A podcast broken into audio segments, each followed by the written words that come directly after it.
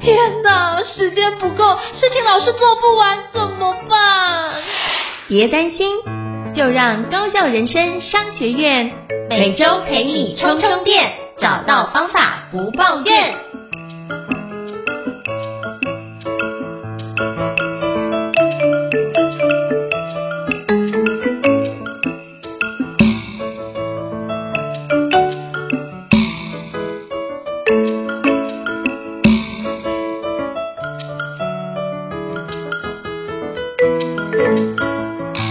大家好，我是赵英成，欢迎大家来到高效人生商学院 Podcast 的职人访谈节目哦。那我不知道各位从小到大有没有学过音乐呢？像我也有学过，但是我发觉我真的不是那块料。可是我都非常佩服那从小甚至到现在还是会演奏一首好乐器的一个朋友们哦。那今天非常荣幸能够邀请到我在波士顿认识的一位双簧管音乐家张简雅倩老师哦，那 Virginia 非常荣幸邀请他来到我们节目，跟我们分享一下从台湾到美国他的双簧管音乐旅程。那目前也是一位职业的一个双簧管音乐家哦。那我们诚挚欢迎 Virginia 老师，Hello Virginia 你好。嗨，大家好，大家好，谢谢赵哥赵胤丞呃呃 的朋友的分享，还有呃呃介绍我来到他开的节目，然后呃这是我这也是我第一次的 podcast interview，所以当然有点小紧张，可是呃我也非常的雀跃，因为我也很兴奋去分享我的音乐旅旅程给大家认识。对，是，是非常感谢，就是 Virginia 跟我们分享，因为那时候我认识 Virginia 也是我在波士顿念书的时候，刚好有同学会，那我觉得哇塞，这么厉害又这么漂亮的女生，然后又会双簧管，我觉得那实在太厉害了，就是女神般的存在。那所以今天也要邀请就是 Virginia 老师，因为就是跟我们分享一下，介绍一下你自己的背景好吗？让大家可以多认识你一点。你好，呃，大家好，哦，其实我是从小在台湾长大的啊，我并不是从小在美国生活或者是留小留学生，哈、哦，那我在台湾是一路从音乐班、国小、国中到高中，甚至大学，我都是一路在音乐班的体制下长大，嗯，那甚至在台湾的大学啊、呃、的大学体系的音乐系里面念书。念完书的四年之后，我才决定就是到美国进修，然后来美国发展。我念完研究所之后呢，我很顺利的在呃念呃拿到 OPT 之后，哎，那有工作的经历之后，然后我又去申请了 O1，所谓的 O1 就是、嗯、呃 Outstanding Visa，那这个是属于特殊人才的一个签证，工作签证。那有这个签证之后，我才可以顺利的继续在美国发展我的音乐事业这样子。所以其实我的旅程，其实我可以激励很多就是在学的一些学生们，尤其是台湾的学生们，因为我知道，呃，读音乐、读艺术在台湾生活不是很容易。但是如果你的家人支持的话，我觉得，而且你最主要是你对这个音乐是有热忱的，是有未来有对自己有一个很高的一个。呃，goal 一个目标的期许的话，那我是建议你们能够读完大学之后，哦，甚至是你可以跟你的爸爸妈妈讨论，甚至提前出国到美国进修也都可以，因为我觉得美国、欧美这个地方还是比较适合就是艺术人才的发展，因为他给的就是人才的机会是很多的。嗯、对，那所以我的意思是我从二十三、二十二，就是说在大学毕业以前，我都是在台湾念书。然后我的语语文能力其实也还好而已。我是在研究所的时候不断不断大量 expose 在这种 English environment 之后，我才开始把 English 这个呃 language 把它练好。练好之后，因为你的生活 里面你都是遇到所有的美国人，那你必须要用跟他们就是融入当地的文化，然后跟他们用啊、呃、英文沟通。然后因为我就是在纽，我是在纽约念书的。嗯，在纽约念完研究所之后，我就在当地工作，因为纽约是一个非常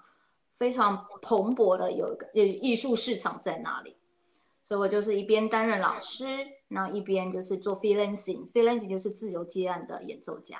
虽然说短短时间，但是我们可以想象，就是从台湾然后到美国，然后目前在美国落地生根，这是一个不容易的一个旅程。那我也想要请教 Virginia 老师，就是当初是怎么样会？是什么样的一个因缘激发你对音乐的一个喜爱，让你开始走音乐班的这样的一个学习路程呢？哦，哇哦，其实以前也也是，其实，在我们那个年代，所有的爸爸妈妈好像都要求自己的小孩要练音乐吧？对对，可是我发现他以前有一个口号叫什么？呃，学音乐的小孩不会变坏。可是后来我找到下一句，就是被孩子玩的乐器很容易坏。我觉得就是在我爸爸爸妈的那个年代的时候。是有一个风潮，嗯、那个风潮是好像 push 所有的就是家长们都一定要带孩子去学音乐。那所以那时候的学音乐的孩子们其实不少呢，然后风潮也还蛮盛的。那也因为刚好那时候这个风潮之下，然后我们就有机会去接触音乐教育，或甚至就是考试，嗯、甚至是呃被培训到就是能够。就是到当地的就是小学、中师，就是音乐自由班念书，然后念完之后呢，其实我当然是就是边念啊边玩，边念边玩，我也没有很认真啊，其实我没有很认真。我跟你讲，我身旁的有一些很厉害的 artist，尤其是我国小的音乐学长，他比我大三届、两届、三届，他叫卢冠成。他是一个我国小的学长，但是他现在是什么呢？他现在因为他很早就已经启蒙了，然后他爸爸就是我的乐理老师，所以呢，他很早的时候就他爸爸给他铺了一个非常很扎实的音乐基础训练，然后到高中还是，从他好像高中毕业吧，好像大学就到了美国了。结果一路哦就被呃就是当那那那那那时候的就是纽约爱乐 Mazel 马杰尔看上，然后呢他现他现在就是 New York Philharmonic 的呃 violin player，对，就是他是我国小学长，然后你会觉得哇，其实我从来没有想过，我在认识他时我从来没有想过我未来会有一天在美国哦、从事音乐的工作，我也没有想过我未来有一天。在美国，哎，在著名的音乐厅表演过，我都没有想过，我只是傻愣愣的，然后被爸爸妈妈这样子一路就是念到说，哎，你就是要念音乐班啊，因为你考得还不错啊，你就是要念，然后我就是认头认脑的，反正他们要我考什么我就去考，我考完之后就哦也上了，好就上了当地音乐学校，音乐国中音乐班，然后高中音乐班，然后又到大学，到了大学之后我才想比较多，我才想说，哎，我到底未来我的人生。我要的人生是什么？是在大学的时候，我才有那个动机，才想要出国念书。嗯、对对，那时候在大学的时候才决定要出国念书，但是在大学以前，我根本就不知道我要干嘛，我只是傻愣愣的，就是一直吹着吹，然后一直演奏这样。但是可能因为我在艺术上面的造诣，应该是比较发达吧？嗯，对，应该是比较发达。天赋很好，对。好像也没有特别的，就是被盯啊，或者说没有人说哦，你你永远有不会成为一个音乐家。我反而是被老师盯说，我觉得你不积极。人家每个人一知道要考试或比赛，就是很积极的去练琴。人家你是要被逼了，对，呃，你要有一个考试的一个压力，你才会去认真念。你其实一个月就可以念好了，人家是花三个月，你一个月就念好。你为什么从我从来没有看到你那种企图心？我是这样被老师念的哦，他就说你没有企图心，但是我知道你可以做得很好，可是你为什么总是让我觉得你很散漫？然后你的人生目的是什么？真的真的是的，因为我跟其他的一些比较狼性的一些，就是很积极向上，或者说很要求考试成绩或是笔试的这些、嗯、呃同学是不一样，我有点不太一样，因为我也觉得说为什么老师要。要求我一定要在我的数科成绩考非常高分呢？为什么呢？这要求是什么？当然，大概这要求就是想要成为更想进入更好的大学。那时候的目标应该是这样子，嗯、对。所以我那时候很多同学，他们为了就是拿到更好的成绩，是因为他们为了想要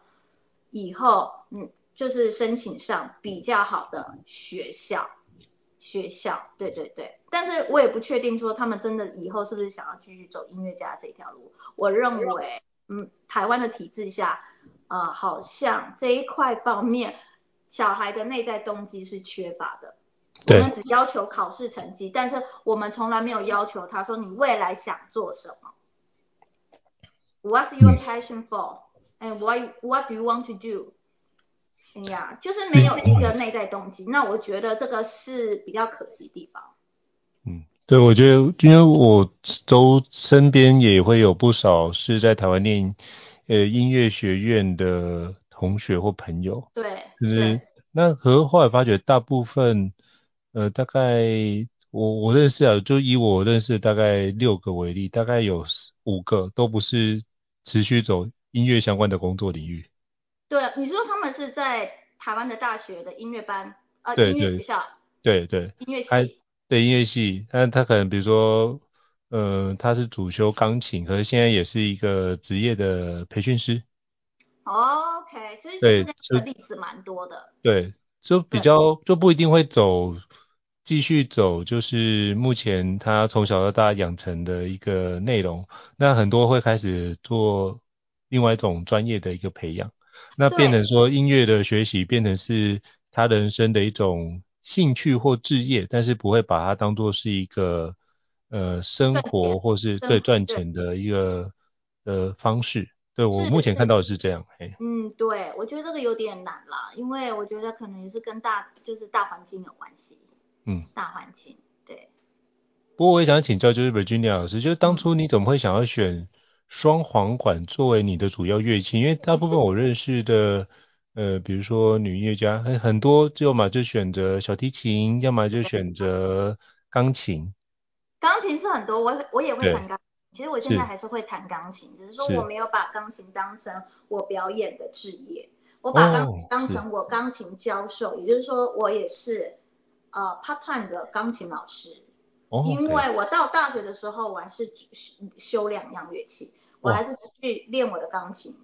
我到了研究所，我还是继续练我的钢琴。我甚至我在我的小孩出生的时候，我还 present 了一首呃 piano concerto 给他听，就是 dedicate for him。然后真的，我还是因为我自己喜欢练，我自己喜欢练一些我喜欢的曲子，所以我说我就我就继续练琴。但是这是闲暇之余，我觉得呃有就是在家里想放松的时候就练琴。因为然后我有很多一些钢琴学生。但是呢，我的 oboe 就是当成我主要的舞台工具，主要是 connect with the audience 的一个乐器。嗯、那所以其实我是会两样乐器的。然后其实我在想说，我未来有一天哪哪一天年纪大了，体力老了，哎，我不想吹了，我累了，我想要把我的钢琴转正，我要 present 我的钢琴啊、嗯 uh, piano recital。对，所以但是回到你的这个问题很有趣，为什么要选 oboe？因为我从小就是学嗯，而且呢，很多人就是一旦踏上这条路，很多人到了高中时候，他就没有办法再去选择另外一个乐器了。对啊。当然，很多人的 mo，因为他的 motivation 不够强大的话，他不知道该怎么办的时候，他只好往前走。嗯。就是这样，真的是这样子。当我突然有一天觉得，哎呀，oboe，拜托，这是一个很难的乐器，demanding，哇做竹片。然后呢，要花很多力气去吹，所以其实很多人到了就是大学或高中的时候，他们就毅然决然觉得算了，我不去做这个了，我把我的钢琴转正。嗯。对，有些人的想法是这样，但是我那时候还是觉得说，哎，我吹 oboe 还是可以啊，我还是喜欢吹。然后呢，我也只是觉得说，虽然很麻烦，要做竹片没有错，可是我就觉得我可以做得到，所以我就是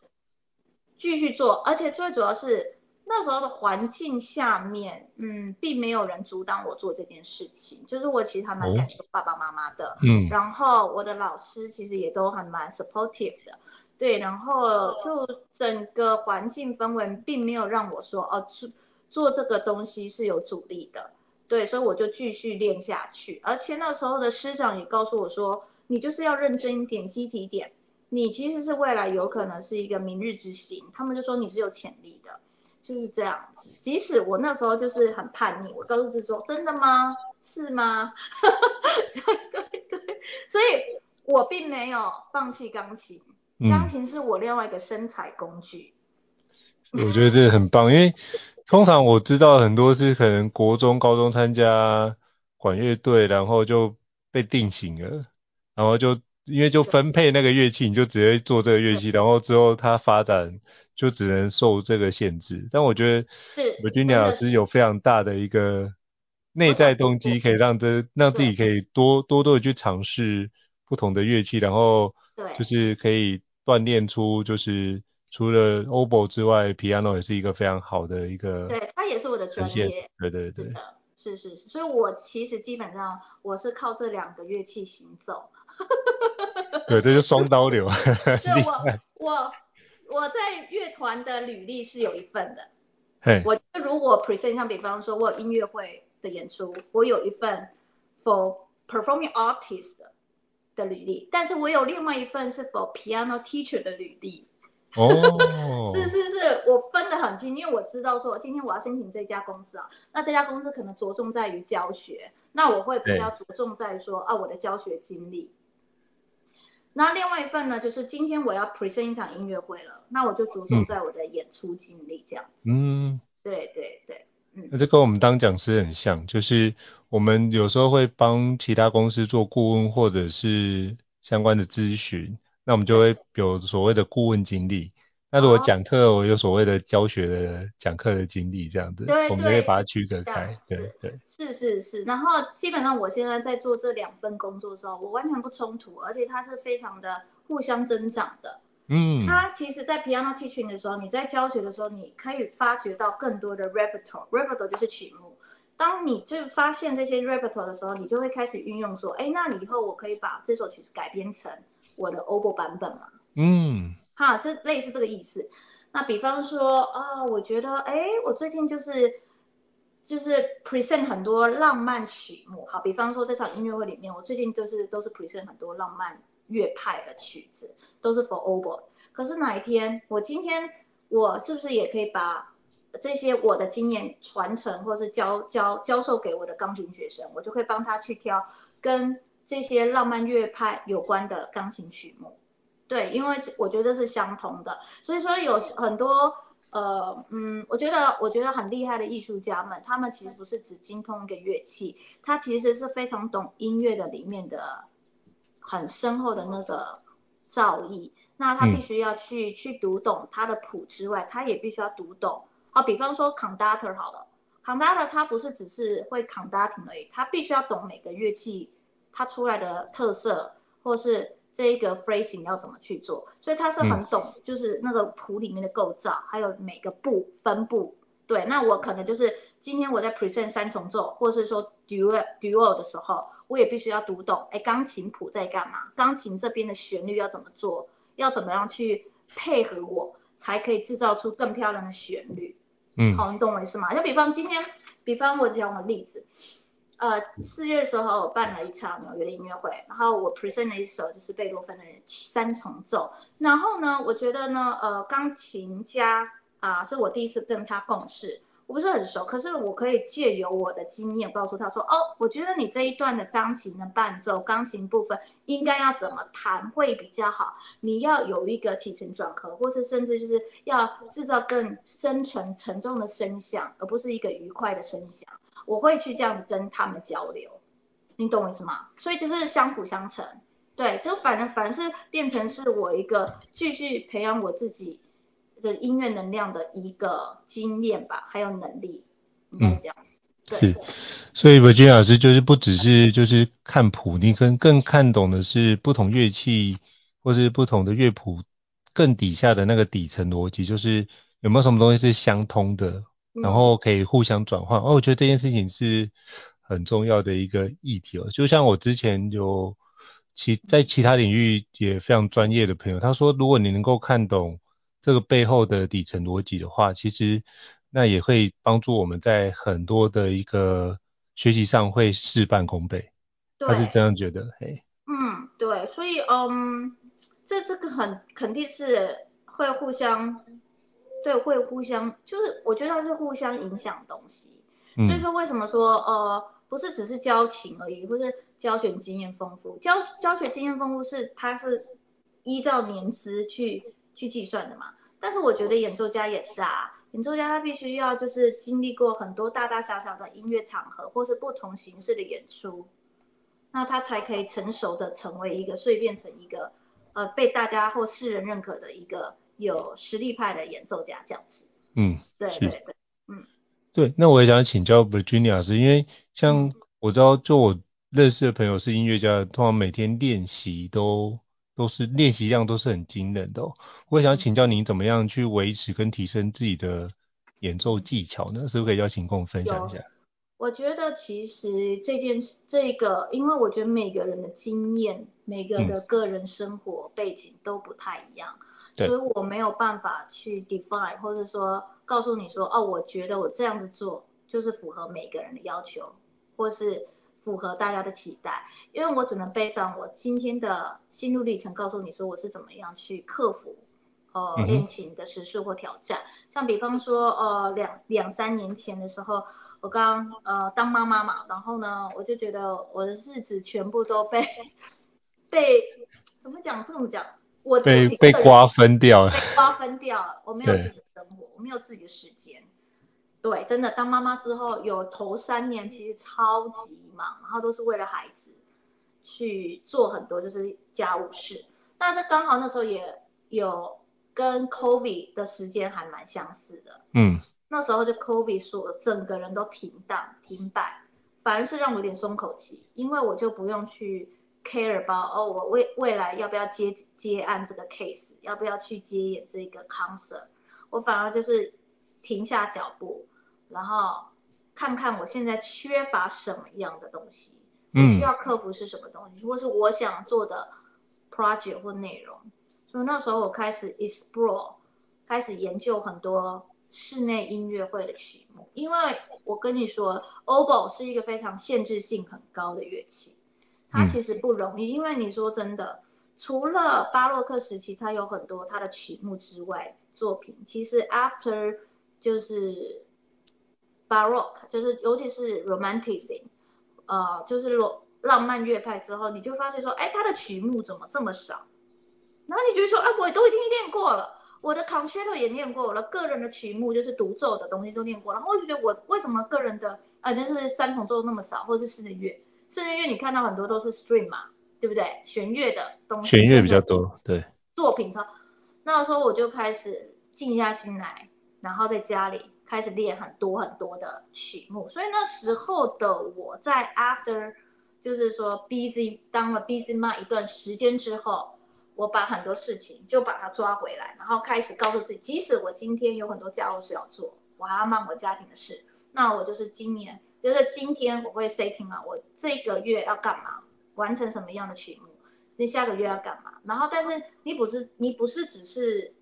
输入而已，你要输出嘛，你输出才知道说你有没有成长，对不对？所以我会设定自己的近期目标和远程目标。那近期目标就是告诉自己怎么练琴，你每个小时每每一天你至少要花两个小时，至少要花，即使你在忙，你要有两个小时是属于你自己的 practice 时间，而且这个 practice 时间还不含包含你做主编的时间。所以有时候当你接了一一场 case 好，比方说 before 当妈咪之前比较事事情比较少的时候，我也要求说自己在一定的时间里面去练琴。那如果说有 case 来的时候，那你就是要继续把它练好，在那个 concert 来临一天，不要让人家觉得说，啊，你还没有 ready 这样子。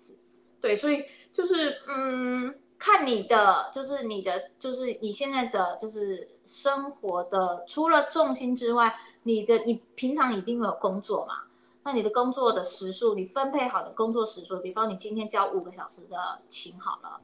要工作五六个小时，那你除了这五六个小时之外，你可不可以再花两个小时之的时间去练琴，然后不被你的私人生活打扰，这样子，对，两到三小时。但是这是在平常的时候，如果你你是即将有一场很重要的音乐会，比方说四月我不是有一两场康斯斯。这个都是我是主角，我不是一 symphony，我不是我不只是一个 orchestra player，因为平常如果我接演的话都是大型 case，都是 orchestra player，就是就是乐交响乐团团员，那那个的话你是小 case 嘛，但你今天是主要的 leading role 的时候，你是主要的主角时候，大家全程都有你的演出，其实那个压力很大，那压力很大，你至少就要设定自己说你在音乐会的前三个月，你一定要让自己就是。处于一个备战的状态，也不要说备战，就是说至少拉长你的平常的练习时数，三小时到四小时都是有可能的。对，其实基本上看你的音乐，你的演出的性质、内容，还有曲目的难易度，然后再去诶分配你的钢，就是练琴的量这样子。所以我觉得不太一定，因为我每一个时期都不太一样。对，是，不过我觉得要在孩子出生之后要重新把那个善用零碎时间这件事情，我觉得是非常非常不容易的。我觉得超不容易，每个人都就是就是我看到很多那种育儿的那个津贴、育儿的 article 的分享，然后看到一些成功妈咪的分享，然后我都会觉得，唉，这个个案其实不是说我做不到，但是我觉得，因为每个人的故事都不太一样。对，每个家庭生活背景也不太一样，其实还有工作的性质内容也不太一样，所以你就为什么说当了妈妈之后，很多女性的艺术家们，她们后来都退回到家庭了，他们可能就是可能就是选择，they tend to be like a uh, music teacher，他们会觉得这样可能比较稳定，more stable and more better for family life。嗯，对。我试过啊，可是我觉得我不是这样的人。嗯，对，我真的试过，可是我觉得 it's not for me。对，每个人 lifestyle 不一样。嗯，对，没错。不过我觉得你能够完成、持续做到，我觉得这件事情就非常值得敬佩。什么？就是你能够持续、持续练习，并且就是兼顾工作跟照顾家庭，我觉得这件事情就非常值得敬佩。谢谢，谢谢我，我也都会告诉自己是不行，你一定要撑住，你没有那个，你没有那个毅力的话，determination，没有人理你了。嗯、因为我跟你说，纽约的音乐圈是非常非常竞争的，嗯，随时都有，你可能都随时被取代。那可不可以邀请就是 Virginia 老师跟我们介绍一下纽约的音乐圈吗？我觉得这个大家一定不了解，所以到底是有多么竞争的情况？什么竞争哦？对。哎我有身旁有很多很厉害的 artist，嗯，但是他们因为他们本身实力也很坚强，对，哦，哦，比方说好，v 我最近合作的 viola viola player，然后觉得哦能力很强，可是他现在他也读到博士的学位，学历很高，Julia 的 Julia 音乐学院，哇哦，，Julia 音乐学院，他那样呀呀呀，然后每次一出来一 present 出来音乐就是哇。You're so stable and you're so professional。可是他现在也是靠教琴为主要的事做，为什么？因为纽约的音乐家太饱和了，然后他的 production 是多，可是呢，他并并不是固定的。那固定的这个 permanent 的 position 其实是还蛮竞争的，所以很多人呢可能都去外州发展，或是去在外州拿到一个比较 long term 的 teaching job。嗯，你懂我意思吗？那纽约的话就真的蛮竞争的，虽然说 group 很多啦，non-private 很多，但是在 non-private 的话，他们都不是一个非常 long-term 的 position，你懂我什么？嗯。对，然后所以就是说，呃，我认识的一些呃 player，他们就是要到处 fly，就是可能今天一有 case，他都要去那边上周表演，或是去哪里表演，因为他是 on call 的状状态下。然后，但是因为他本身也很有实力，像比方说他可能是在 Broadway show 主持，嗯、他是在 Broadway show 演出的，但是他也必须要兼顾他的其他的饭碗，比方说他必须要担任就是纽约圈就是公立公立小学或高中的音乐老师，好这种，对，就是说他必须要兼顾很多不同的 job，好，那所以就是就是造成这样子，所以其实不是这么的容易。我觉得嗯，我觉得这真的是，嗯，我觉得你们工时这样听起来很长哎。听时啊，哦，那工时啊？工时，呃，我觉得，我觉得在我是没有接剪过 Broadway show 的 case，可是我觉得在 Broadway show 的音乐家都是非常，就是蛮有实力的，而且都很有竞争压力，对。然后工时应该都不不是这么的短，对啊，都，但是呃，薪水给的应该都还不错，对。但是当然，当然就是。音乐音乐家生活是什么？你就是要跟这个秀一起表演，所以可能这个秀就是你要在晚上工作，所以你的工作的时间表都永永远跟上班族不一样。嗯，人家上班族已经在休息了，然后这些我们 musician 可能要开始 warm up，要开始 prepare，然后要 stay，然后然后 present，然后要 perform on stage，然后可能工就是结束一个秀十点才结束。那所以说回到家里大概就是午夜的 midnight 了。对对对啊，对，就是我有一些音音乐同事是，就是还是这样子，就是他们还是很，但是他们热热衷于这样的生活形态。嗯、那我以前也有接演过这样子，像是 opera production，、嗯、那 opera production 更长，opera 的话通常都是四五个小时。哦，四五个小时从长，如果你说七点开演好了，然后再加上 intermission 一个小小的那个。呃，休息中休息时间，我通常表演完都已经快十点半了，然后回到家都已经十一点半了。对，然后那时候就真的也觉得哇塞，怎么做这么多音乐会，可是收入就这么一些些，就收入就嗯，就是真的完全不成正比，然后我就觉得哦好累哦，嗯，真的是不容易，对，而且我觉得在那么长的时间要读。随时保持高度的专注，对，我觉得这也是一件不容易的事情。不容易，所以我我我后来觉得说啊，我是因为比较 lucky，然后呢，嗯、我是因为还保持着我的 teaching job，所以我可以很游刃有余的去弹性，就是去 arrange 说，我现在有这个 teaching job，那我看我要不要去接其他这些演奏会的 case，嗯、那如果这个演奏会。的形式内容是很吸引我的，我就会愿意去争取。基本上，基本上我从来都没有 miss out 过，我从来没有 after 就是当了妈妈之后，我才舍弃了一些我觉得很棒的演出。但是 before 嘞，嗯、我基本上我很乐于就是接演这些音乐会。嗯，对。我觉得这是很棒的。那我想请教 Virginia 老师啊，就是在你的这么长的音乐生涯当中，有没有哪一次的演出让你印象非常深刻，留下难以忘怀的回忆或记忆呢？最最最最深刻的演出，该应该是有啦，应该是有，就是我每次演完之后我就忘记。好，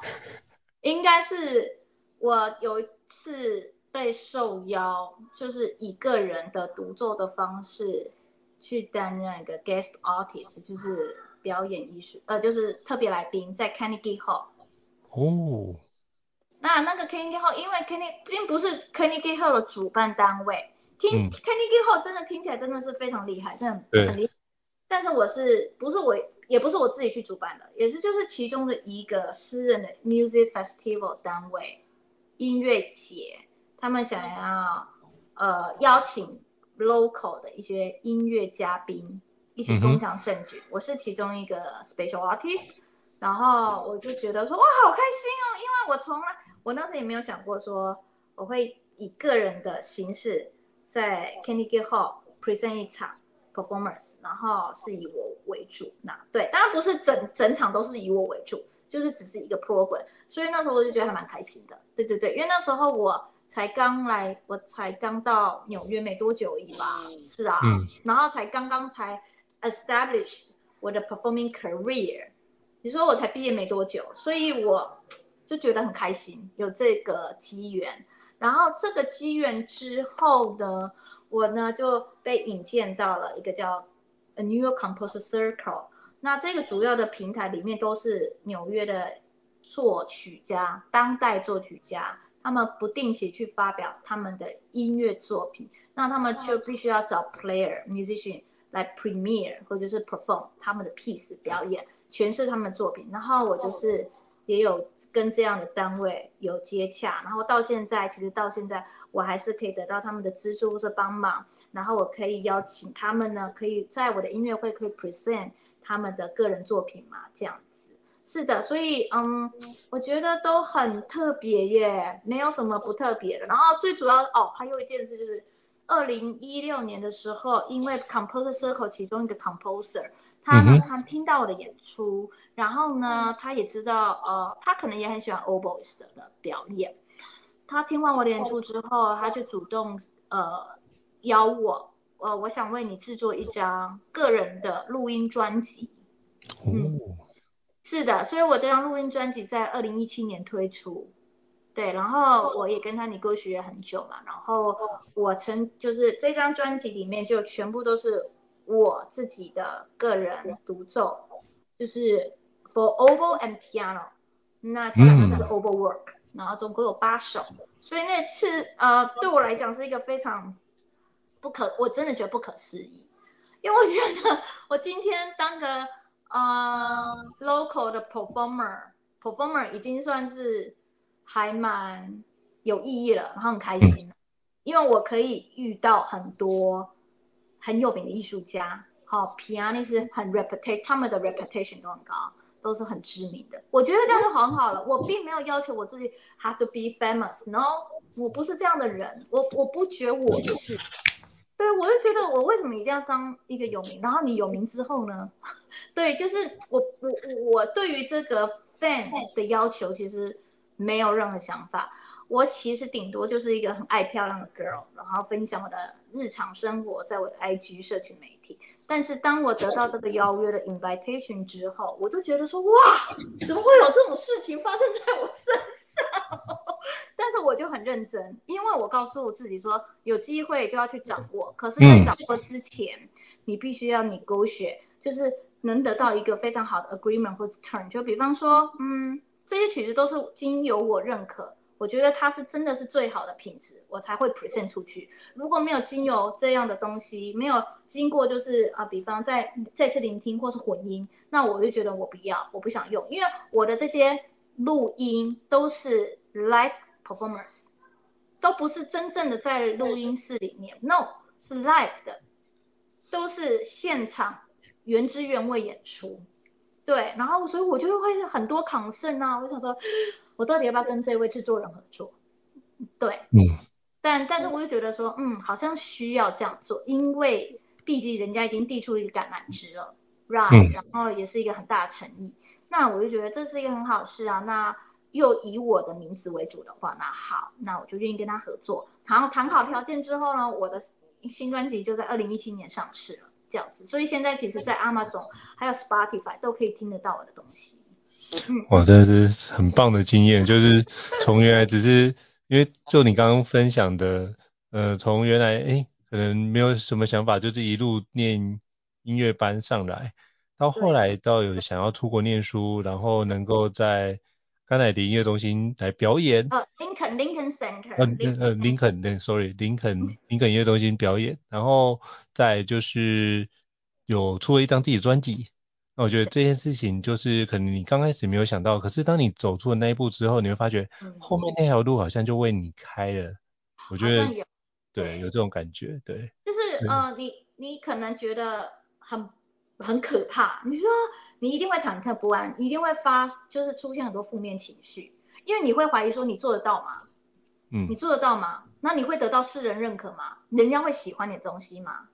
然后最近我才跟 producer 要约嘛，就是他还会继续跟我聊天，来讨讨论未来的计划。然后他就说，现在还是很多人 download streaming 我的音乐啊。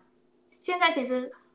我们这些就是 artist 要出版就是线上就是专辑，其实得能得到的营收其实都很低啦，其实都不高，是赚不了钱的。顶多只是就是你可以 present 给你的老师，或是当成你的很 strong 的 portfolio。对，但是他其实说真的，利益真的很小。可是呢，producer 说，可是哦，你现在的音乐哦，到现在还是有很多人会 download，或甚至就是去开起来听、嗯、这样子。那我就觉得，哇哦，OK，好。就像我觉得刚刚 Virginia 老师提到这段，让我想到我们呃前几天有访问那个施文斌老师，哦、金曲歌王，嘿。对。然后就我就跟他请教，就是你怎么看待你的作品，或者你的作品未来怎么在这个世上，嗯、呃，你怎么把它传承下去？说没有，我就当下把这件事情做好。他说，如果能够让，他说产值不是那个金额多少，他说产值是，呃，听众或是观众在收听这首乐曲的时候，那份感动有没有留存在？如果有的话，他觉得他的作品做到非常。棒的一个产值出现。我我认为他讲是对的，就是其实他就是想，也是间接是呃，我也觉得我认同他想要表达的事情。嗯。就是我今天只是，如果人家递递了一个橄榄枝给我，有这个 opportunity，那我愿意把它做好，我就愿意做好。然后我做好的目的，并不是为了为背后有庞大利益。那庞大利益的话呢，你去开，你去当 businessman 好了，你不要当艺术家，你绝对不要去想那个背后的利益是什么。但是我当我想要收藏这一个东西成为一个 collection 的时候，其实我也是为了就是想说，如果观众得到我的这些共鸣。得到我 present 的这些艺术的共鸣，然后他们很喜欢，其实这样子就很好了。对，其实这样子就是代表说你就是一个很 successful 的呃 artist。对，那你会背后的一些益利益或什么的话，你不要去想太多，因为有时候这种东西是一个机缘呢，你不晓得它未来什么时候 会出现在你面前，不晓得。对，这个很难讲，这个很难讲。就是不要做太多的计算，嗯、那不如把当下可以做的事情做到最好，嗯、做到极致，那那机会就会出现。机会就是，然后我们 artist 其实要求的不是只是，就是说除了 present 就是我们最好的艺术之外，肯定的是也是要得到很多人的认可嘛。那这个认可的话，可能就是得透过就是奖项的机制，可能就是什么奖啊，什么颁奖典礼，可能吧，我猜，嗯，应该是。是 非常感谢 Virginia 跟 Virginia 老师跟我们分享。那我也想请教一下，因为我知道你最近在台湾也会回台湾做一些音乐会的表演嘛？对。就是可不可以跟我们介绍一下这次那个幻想三重奏之浪漫德奥的音乐会呢？好，这次的幻想三重奏之浪漫德奥音乐会主要是以三重奏的室内乐形式为主。嗯那主要的三个乐器，除了我 oboe 双簧管之外，还有大提琴家呃 Oliver Xu，然后还有本土的钢琴家，很漂亮的黄韵竹，好黄韵竹女啊、呃，他们我们三个人一起组成的一个呃室内乐，然后我们希望把我们 present 的这些呃室内乐作品呢，呈现给呃台湾观众。那其中有两首曲子，我想 mention is 呃，就是一个贝多芬呃 Op. Eleven，也呃还有另外一首克鲁哈特呃科鲁哈特，如果台湾翻译的话是科鲁哈特特，然后是芦笛之歌呃 Op. Twenty A 这两首也会同时在这场音乐会。呈现给大家，这两首为什么要特别面面就是提到，是因为这两首，第一首贝多芬 Op. Eleven 从来不是给 oboe 吹的，嗯，你可以看到它这个形式是本来是给 clarinet and cello and piano，但是我们改编成给双簧管，然后呢再来 cello 还有 piano。那我之前在四月有 present 在纽约的音乐会里面，然后呢我们其实表现的还蛮成功的。所以其实得到还蛮多人的回响。那我希望把这个曲子呢，再原汁原味，就是呃，再用不同的形式，用 oboe 的音色，然后配合那个很漂亮的，就是很低沉的那个大提琴音色，然后 transfer transform 给大家听这样子。那第二首呢，克罗哈特它原本就是给 oboe 的曲子，它是非常少见的体制，少见的品，呃，它原本是写给 oboe、viola and piano。那我知道这首曲子是透过呃 Lincoln Center Chamber Music Society，就是说林肯中心的室内乐协会里面，测呃他们曾经 present 过这首曲子，然后艺术家也都很厉害，然后我就深深被这首曲子感动了，我说哇这首曲子好好听，怎么可以这么哎？我拿了谱之后就开始狂练，狂练之后呢，当四月的时候我也 present 给当地的纽约客厅，你知道纽约客其实他们是非常 picky 的。对，非常挑剔的。很挑，很挑，也难搞。但是这首曲子之后，哇，大家的回响就是，哦，我好喜欢你们这首《克罗哈特》，真的好好听哦！天哪，怎么怎么……我说对啊，我也不知道为什么这首这首曲子让我想到了布拉姆斯。布拉姆斯就是擅长，就是诠释这种那种很纠结情感的、很细腻情、很澎湃情感的一个作曲家。那克罗哈特他就是承袭的，就是有点舒曼的风格。然后这首曲子就是趁太好听了，所以呢，这首曲我就特别的想要放在《幻想三重奏之浪漫德奥》。但是这次呢，不是由 Viola 来配合我，是由 Cello 我们的大提琴家 Oliver Xu 来配合。那我也希望呢，可以呈现不一样的声响给大家听。你看我们可不可以激激发出一些不一样的火花？其实我还蛮期待的哎。对，是，嗯，因为我很期待，因为包含我好朋友的孩子现在在念 OBO，然后我就跟他分享，因为他也要去美国念书，因为刚好现在也高三了嘛。哦。那他就是也要去念书，然后我就跟他就说，哎，我之后要就是访问 Virginia 老师。他就说，哎、欸，那真的哦，因为他女儿是学 oboe，所以我就把你的那个音乐会就跟他分享，所以他已经就是非常期待，就是七月份要去国家歌剧院听你的那音乐国家音乐厅听你的分享，这样子，嘿嘿，对对对对，谢谢。那是不是可以邀请 Virginia 老师给我们介绍一下，就是幻想三重奏之浪漫德奥要怎么样去购票，要在哪边，那个时间、地点以及购票的方式，是不是可以邀请你跟我们介绍一下？啊、呃，我们的这个购票的方式，你可以透过年代售票系统，你只要设打“幻想三重奏之浪漫德奥”，嗯，它就会出现了。那这它的日期是七月十五号，在台北的国家两厅院的演奏厅。嗯，对，那我们都是透过年代售票系统去订票。如果你呢对于 website 可能还是有疑虑，你喜欢透过像是统一超商，你可以用 iPhone，。那个 Seven Eleven 是有那个 iPhone 对 iPhone 你 iPhone 系统也可以摄取到我们这个三重奏的资讯，应该也可以买得到票。那基本上都是要透过年代售票系统去订票，或是你可以去两厅院的官网，然后去 search Google 一下《幻想三重奏之浪漫的》啊》，对，这样也可以。然后呢，再一个方式就是说。可以 contact 闻声艺术音乐，它是我们的经纪公司，所以它可以 handle 所有的票务的系统的工作。对，嗯哼，